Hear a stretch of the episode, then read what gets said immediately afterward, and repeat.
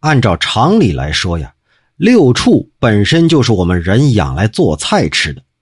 这六畜啊，就是指马、牛、羊、鸡、犬、豕。哎，说白了呀，就是马、牛、羊、鸡、狗、猪这六种动物啊，在古代都是可以给人做菜吃的。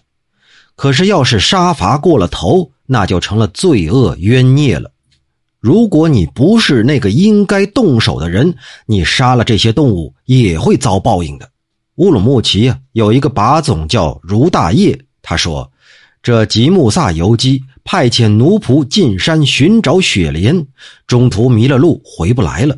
一天夜里，他就梦见这个奴仆啊，满身是血回来，说在某某某山碰到了马哈沁。”哎这马哈沁我们上文提过，就是地方少数民族语言“盗贼”的意思。这奴仆就说了，他是在某个地方被这些盗贼啊一块一块的零碎割着给吃了，剩余的骸骨还在桥南第几棵松树下头，请求去查找。这游击呢，就派遣下属军官找到了那棵树底下，果然是血污狼藉，可是看上去都像是羊的骨头。原来。养马的士兵一块偷了官府饲养的一只羊，在这儿杀了。人们还疑心这奴仆也许死在了别的地方。过了两天，奴仆遇到了打猎的，被带了回来。